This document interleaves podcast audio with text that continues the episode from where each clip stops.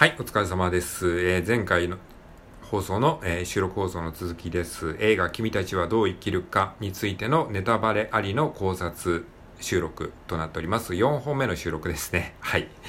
えーっとね、まあ、あの、考えながら話してるのでね、どんどんどんどんこう話が長くなっていってしまうんですけれども、まあ、大体このぐらいになりそうかなっていう、えー予感はしてたんですけれども、ちょっとね、あの、はい。えーここまで聞いていただいてる方いらっしゃるのかわからないですけれども、ありがとうございます。はい、ということで、4本目の収録ですね。えっと、ちょっと振り返っておきますと、まあ、この映画君たちはどう生きるかについて、あ、ちなみにこれネタバレありの解説、考察収録になりますので、えっと、映画見てない方、もしくはネタバレ勘弁してほしいという方は聞かないでください。はい。こっからはもう本当に普通にネタバレ、さらっとありで話していくので、あのー自己責任でお願いします。はい、じゃあ行きます。えっ、と、まあ、映画についての考察を話してるんですけれども、えっ、と、トピックとして大きく分けて5つありまして、で、それをもう一度言っておくと、1つ目が、えーこの映画が分かりにくいと言われる理由について、で、2つ目が、アオサギとは何だったのか、で、3つ目が、現実逃避先としての党。で、4つ目が、えー君たちはどう生きるかの本は映画の中でどのような役割を果たしたのか。で、5つ目、えー王子とは何だったのかということです。はい。で、前回の放送では、丸3、トピックの3つ目、えー現実逃避先としての党ということについてお話ししました。えーこの党及び不思議な世界っていうのは、えー何だったのかというと、まあ、現実逃避先、えつまりその現実世界空想世界という二つの世界があるとしたら、空想世界、えー空想世界というのは本にのめり込んだ人たちが行き着く先とかですね。あとはアニメや漫画にハマった人たちが、えー行く世界。えーまあ、いわゆるオタクの世界みたいなもんですかね。はい。まあ、そういった、えー現実逃避先としての塔というものが描かれておりまして、で、あの、この、えっ、と、映画自体が、この現実逃避先としての塔、つまりその妄想の世界、空想の世界から、えー抜け出して現実と向き合おうよっていうことを言いたい映画。まあ、言いたいというか、まあ、そういうことがですね、あの、大枠のテーマとして描かれているような気がしてますね。えーだから嫌な現実から逃げる先としてそういったね、アニメとか漫画とか、えー本の世界があるとしたら、いつまでもそこに閉じ込め、閉じこもっていっちゃダメだよっていうことを、まあ暗にね、言いたいっていう部分もね、あるんじゃないかなと思ったんですよ。だから最終的にその塔の世界、不思議な世界から抜け出して、えーその塔が崩壊していってしまうんですね。あのーうん。で、現実と向き合おうよっていう、まあそういう大枠の話があるんですよ。で、じゃあ今回のね話はね、え4つ目のトピック、君たちはどう生きるかという本は、この映画の中でどのような役割を果たしたのかということについて、えー話していきたいと思います。で、この君たちはどう生きるかっていうタイトル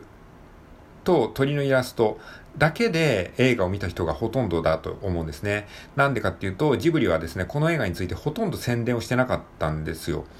えー、だからキャストが誰なのかっていうのもあんまりよくわかってないし、映画のどんな内容なのかっていうのも全然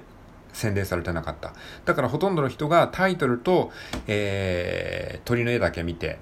なんかこう見に行ったわけですね。だから、まあ僕はですね、この君たちはどう生きるかっていうその書籍があるので、それに基づいた、えー、なんかお説教みたいな話なのかなっていうふうに思っていたんですよね。この、で、その鳥がですね、真面目そうな鳥が、なんかこう、えー哲学を語るみたいな、そんなような話なのかなと思ったら全然違う話で、ちょっとびっくりしたんですけども、えーつまりこの君たちはどう生きるかっていう本は、この物語には直接全然関係してないんですよね。で、本当に一瞬だけ出てくるんですよ。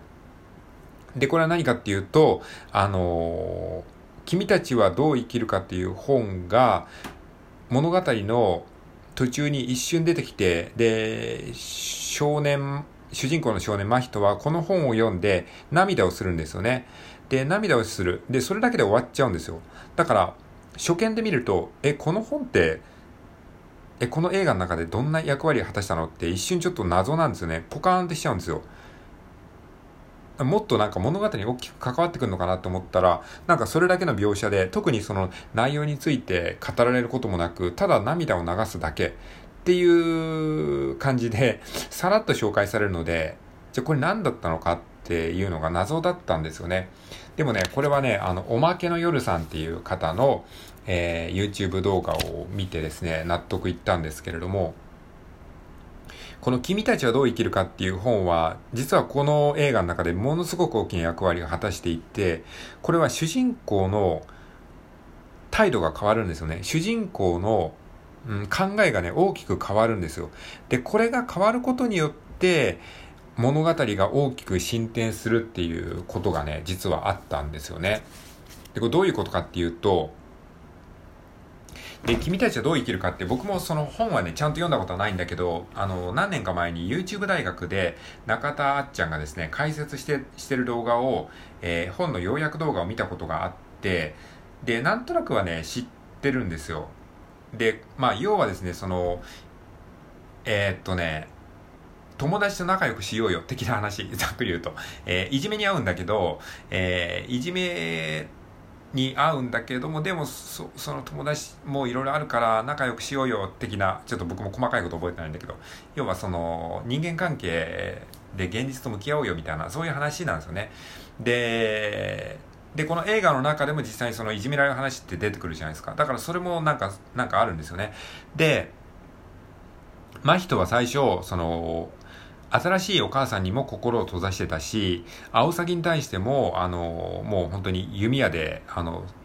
いろうとしていたんですよね。だから、そのアオサギっていうのは友達の象徴でもあるんですね。手塚治虫の象徴でもあり、友達としての象徴でもあるんですよ。で、その友達にも心を閉ざしていたし、お母さん、新しいお母さんに対しても心を閉ざしていた。だけど、君たちはどう生きるかという本を読んでから、それが変わるんですよね。お母さんとちゃんと向き合おう。そして友達ともちゃんと仲良くしようっていう風に、そこで真人の心が変わったんですよ。でもそれはその時にははっきりと描かれてないんですよね。ただ涙を流したっていう、えー、ところだけで表現されているんですけども、で、その本を読んでから、えっ、と、お母さんをね、助けに行こうとするんで、夏子さんをね、助けに行こうとして、で、アオサギとも、えー、こう、仲良く、仲良くじゃないけど、こう、一緒に、えー、行こうとするんですよね。それはなんでかっていうと、この君たちはどう生きるかという本を読んだからなんですよね。そこで主人公の気持ちが変わったから主人公の行動が変わったんですよね。現実とちゃんと向き合う。お母さんを助けよう。えー、っていう風になって、で、えー、このアオサギとも、えー、一緒に、えー、仲良くしていこうというか、そういう感じになっていたんですね。そこから物語が動き出すということで、まあその、この本を読んだから主人公は、えー、変わっていったんですね。そっからその、えっ、ー、とね、召使いのおばあさんたちとも喋、えー、るようになったりとか、それまで全然真人はね、喋らなかったんですね。人に対して心を閉ざしていたんですよね。口を聞かないっていう表現で、その周りの人たちに対して心を閉ざしていたんだけれども、本を読んでから、その周りの人たちとも関わるようになっていったというか、うん。まあそういう感じ、素直に関わるようになっていったっていう、そういう感じだったのかなと思いますね。で、その、えー、夏子さんを助けるときに、えー、夏子さんに対してお母さんっていう風に呼ぶんですよね。夏子お母さんっていう風に今まで心を閉ざしていたのに、それをなんで夏子お母さんっていう風に呼べるようになったかっていうと、それは君たちはどう生きるかという本を読んだからなんですよね、おそらく。で、それでちゃんとお母さんと向き合おうとして、で、それを聞いて夏子さんも最初は真人のことを拒絶してたんですよね。あんたなんか大嫌いっていう場面があるんですよね。それは夏子さんも、えー、本当は息子を受け入れられなかった、新しい息子を受け入れることができなかった、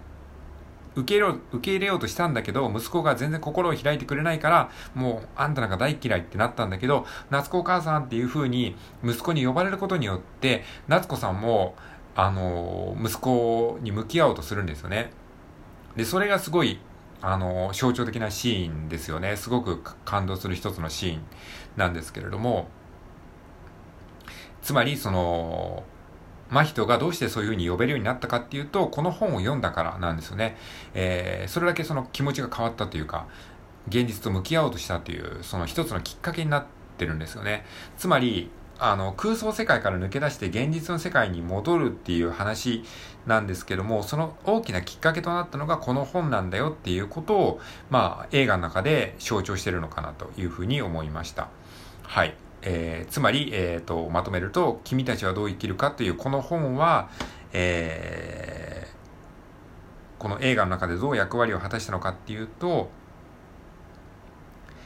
現実と向き合おう要は空想世界から抜け出して現実と向き合うための勇気、えー、並びにその考え方を教えてくれる本だった。という役割を果たしていたのでこの真人の気持ちが変わる一つの大きなターニングポイントだったんですよねでも映画の中では本当にさりげなくしか描かれてないのでなんかね初見だとね気づけないですね少なくとも僕は気づけなかったです。なので、えっ、ー、と、おまけの夜さんの考察動画を見て、えー、分かったっていう感じですね。はい。